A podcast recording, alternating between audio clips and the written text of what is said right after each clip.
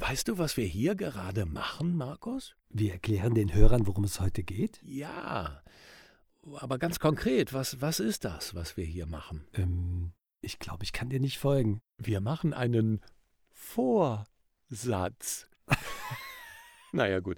Aber es geht um Vorsätze fürs neue Jahr und wie du sie in dein Leben optimal integrieren kannst. Hier bei Auftreten, Präsentieren, Überzeugen. Der Podcast von Profisprecher Thomas Friebe. Hallo, schön, dass du wieder dabei bist. Wir sind auch am Start in dieser letzten Podcast-Folge 2020. Mensch, Markus, wir haben ja ganz schön Gas gegeben dieses Jahr, wa? Ja, ganz schön, ist äh, auch wirklich treffend und ich freue mich natürlich ganz besonders auch bei dieser letzten Folge in diesem Jahr dabei sein zu dürfen. Und äh, das bringt mich direkt zu der Frage, Thomas, hast du eigentlich gute Vorsätze für das kommende Jahr? Ja, natürlich, massenhaft. Äh, in Bezug auf Kommunikation oder generell? Ja. Dass ich dich nicht mehr so bashe, nicht mehr so ärgere, dass ich Ach. freundlicher zu dir bin, dass ich das Team besser motiviere, dass wir alle noch erfolgreicher, noch effektiver, noch geiler, noch motivierender, noch bessere Podcasts machen, damit die Leute wirklich was davon haben. Das sind meine Vorsätze. Und deine?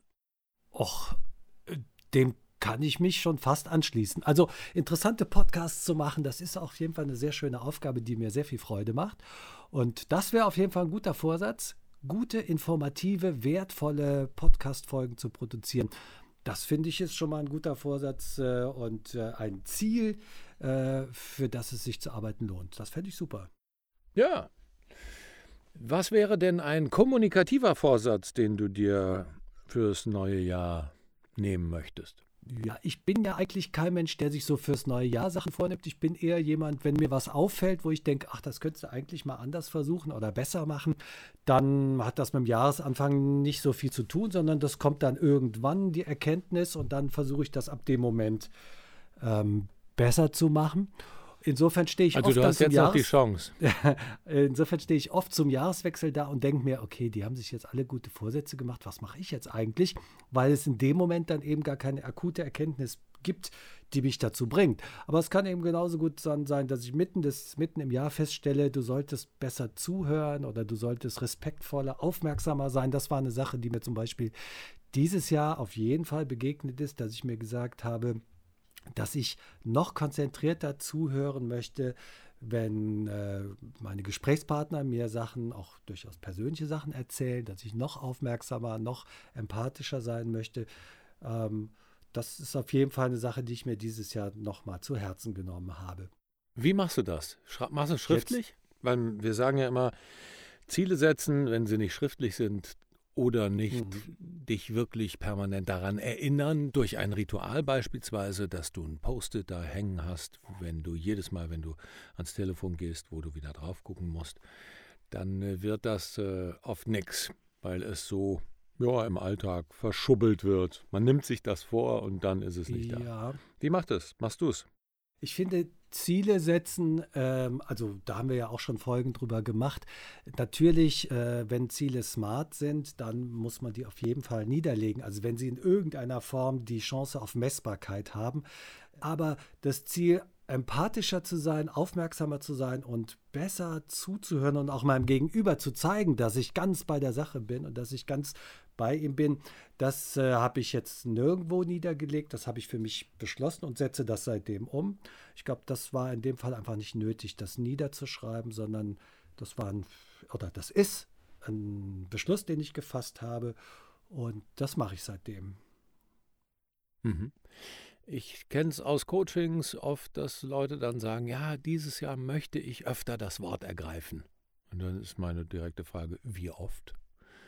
Ja, ja, kann ich jetzt nicht so sagen. Aber man kann natürlich das, wenn man das will, ich werde öfter das Wort ergreifen, sagen, ich werde in jeder Sitzung, die ich im Büro habe, mindestens einmal etwas sagen. Das ist dann messbar.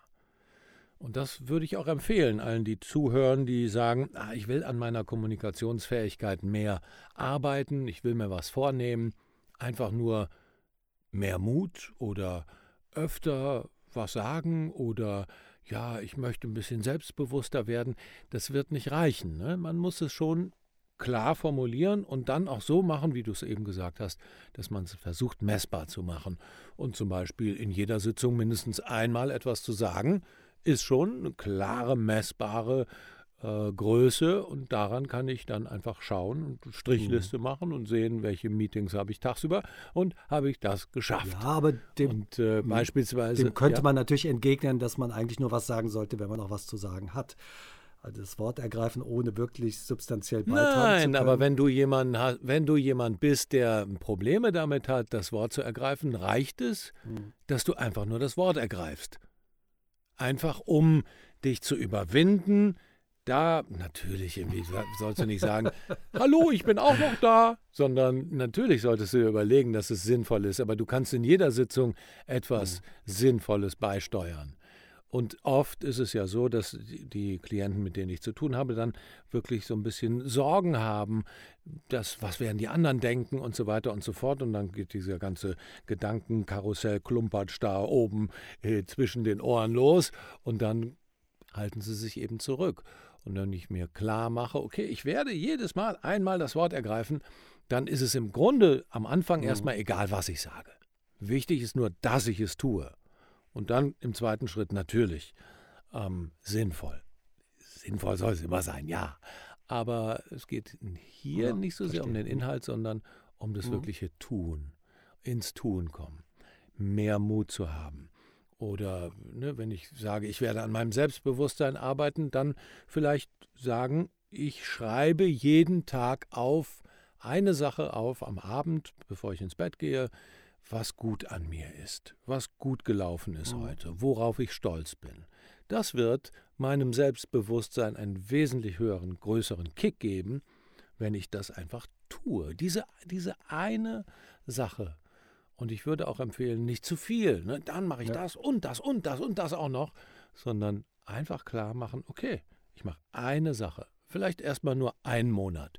Im Januar werde ich jeden Tag in mein Tagebuch schreiben, eine Sache ja. am Abend, die ich gut an mir fand. Oder wenn es besser ist am Morgen, dann machst du es am Morgen. Aber feste Rituale, das ist immer eine Empfehlung für Dinge, die sich dann auch verselbstständigen sollen oder selbstverständlich werden sollen in unserem Leben, wenn wir feste Rituale machen. Nur dann können wir auch neue Gewohnheiten entwickeln, die dann wieder mhm. zu Dingen führen, die wir uns vorstellen und wollen. Ziele erreichen. Jetzt hatte mich ja interessiert, was du dir vorgenommen hast, äh, was deine Vorsätze sind für das neue Jahr. Magst du uns da auch was verraten?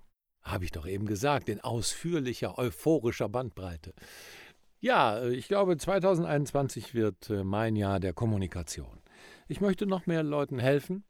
Ich möchte mehr Menschen begeistern, ihre Ängste zu überwinden, auf die Bühne zu gehen, vor Menschen zu sprechen, in Zoom-Konferenzen den Mund aufzumachen. Und das kann ich äh, sogar in Zahlen benennen, ja. die ich hier aber nicht öffentlich sage. Aber da habe ich ganz konkrete Vorstellungen. Ja, insofern, ja, freut euch auf 2021. Und äh, du berätst ja auch Leute am Telefon, die äh, mit dir einfach so Kontakt aufnehmen können und äh, ihre Herausforderungen schildern können. Das gehört wahrscheinlich auch damit zusammen. Das hängt wahrscheinlich auch damit zusammen, oder? Genau, die Rate möchte ich auch steigern. Ja. Und wir machen ja jetzt aktuell auch Facebook-Kampagnen. Vielleicht ist dem einen oder anderen schon eine Werbung über den Weg gelaufen. Klickt gerne drauf und ähm, schreibt darunter oder liked sie. Das ist immer schön. Ja, und äh, was äh, bietest du den Leuten, die da äh, Kontakt mit dir aufnehmen? Was bietest du denen an? Also das, der erste Schritt ist ein kostenfreies Beratungsgespräch, dass wir einfach darüber sprechen, was sind die Herausforderungen ganz konkret. Oft ist das äh, Lampenfieber oder starke Nervosität und da höre ich mir genau an, wo das Problem liegt oder die Herausforderung und kann dann zielgenau erklären, was die Klienten machen können um dann im nächsten Schritt frei davon ja. zu werden. Und das sind eigentlich immer sehr schöne Gespräche, die, weil ich darin merke, dass ich doch vielen helfen kann, durch relativ einfache Dinge auf den richtigen Weg zu kommen. Und im zweiten Schritt, wenn sie dann merken, das funktioniert, dass sie dann äh, ja, mich sozusagen mit an Bord holen als Wegbegleiter, dass ich sie, dass ich ihnen noch äh, mehr helfe in ihren Kommunikationsfähigkeiten. Ob das ähm, dabei ist, eine Rede zu halten oder ob es äh, dann nochmal tiefer geht, diese Nervosität oder das Lampenfieber oder so kleine äh, Redetraumata aufzulösen. Ja. Das ist dann immer ganz individuell. Das ist auch das Spannende an meiner Arbeit als Coach. Aber diese Gespräche, diese Erstgespräche, die mag ich sehr, weil ich äh, da meine Klienten gut kennenlerne und weil ich ihnen ganz konkret Dinge auf, mit auf den Weg geben kann, die ihnen helfen. Und das ist äh, immer sehr schön. Das heißt, du hilfst den Leuten schon beim allerersten Telefonat.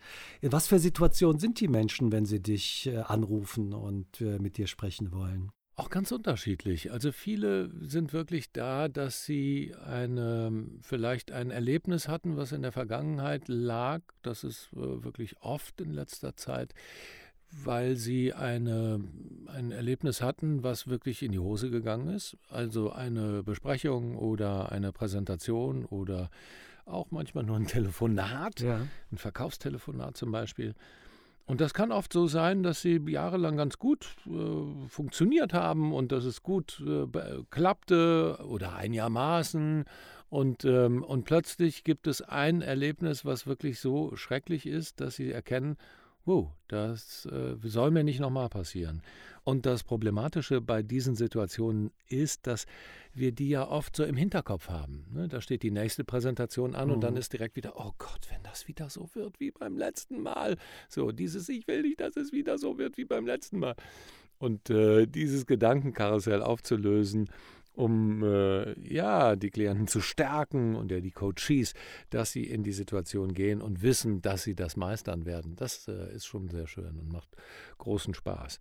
Manche haben früher in der, äh, in der Schule schon nicht gerne präsentiert, mussten das, haben sich immer wieder so ein bisschen dabei dran vorbei gemogelt, also die typischen Vermeider, die immer wieder jemand anderen vorgeschoben haben und jetzt zum Teil in Situationen kommen, wo sie es müssen, dann auch online müssen, vor Zoom, in Zoom-Konferenzen oder in Teams.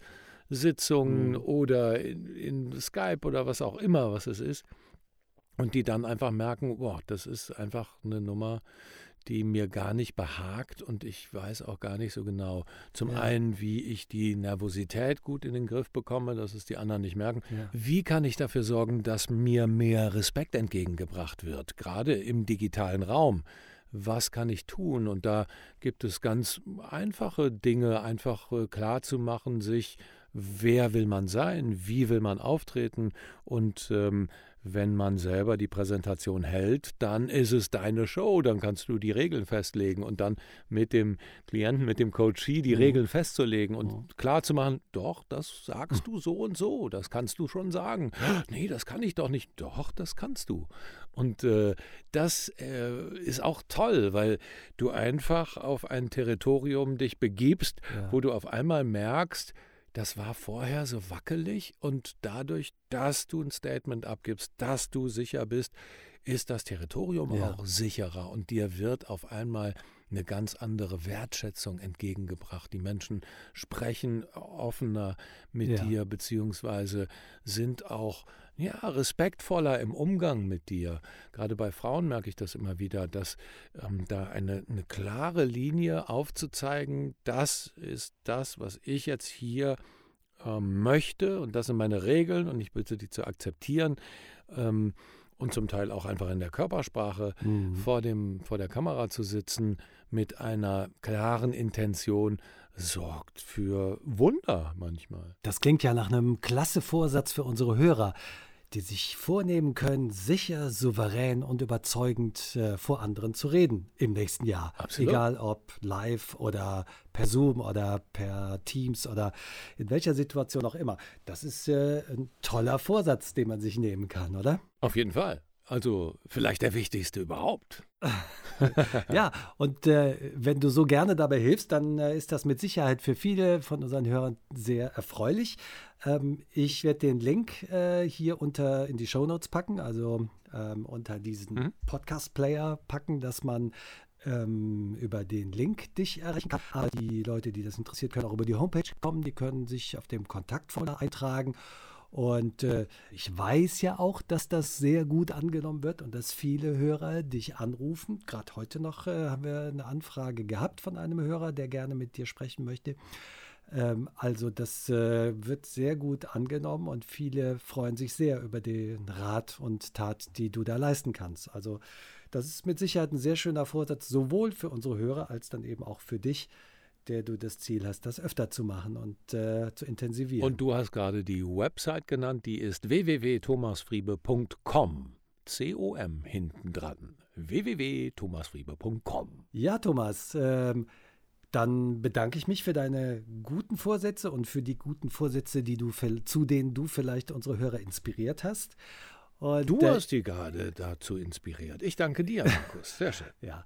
Äh, einen guten Vorsatz für mich werde ich mir noch überlegen, den werde ich dir auch noch mitteilen. Mal schauen, was mir da noch einfällt. Dann kann ich von meiner Seite aus nur sagen, ganz lieben Dank für deine Ausführungen und ganz herzlichen Dank fürs Zuhören. Und äh, ja, von mir aus, äh, ich wünsche euch allen ein ganz tolles, gesundes, glückliches äh, neues Jahr. Und äh, ja, dann sage ich schon mal Tschüss und gebe dir noch das Wort, Thomas. Vielen Dank. Ja, ich wünsche euch auch einen guten Rutsch, kommt gut rüber und äh, ja, nur das Beste. 2021 wird richtig gut. Ich freue mich drauf. Alles Liebe, euer Thomas Friebe.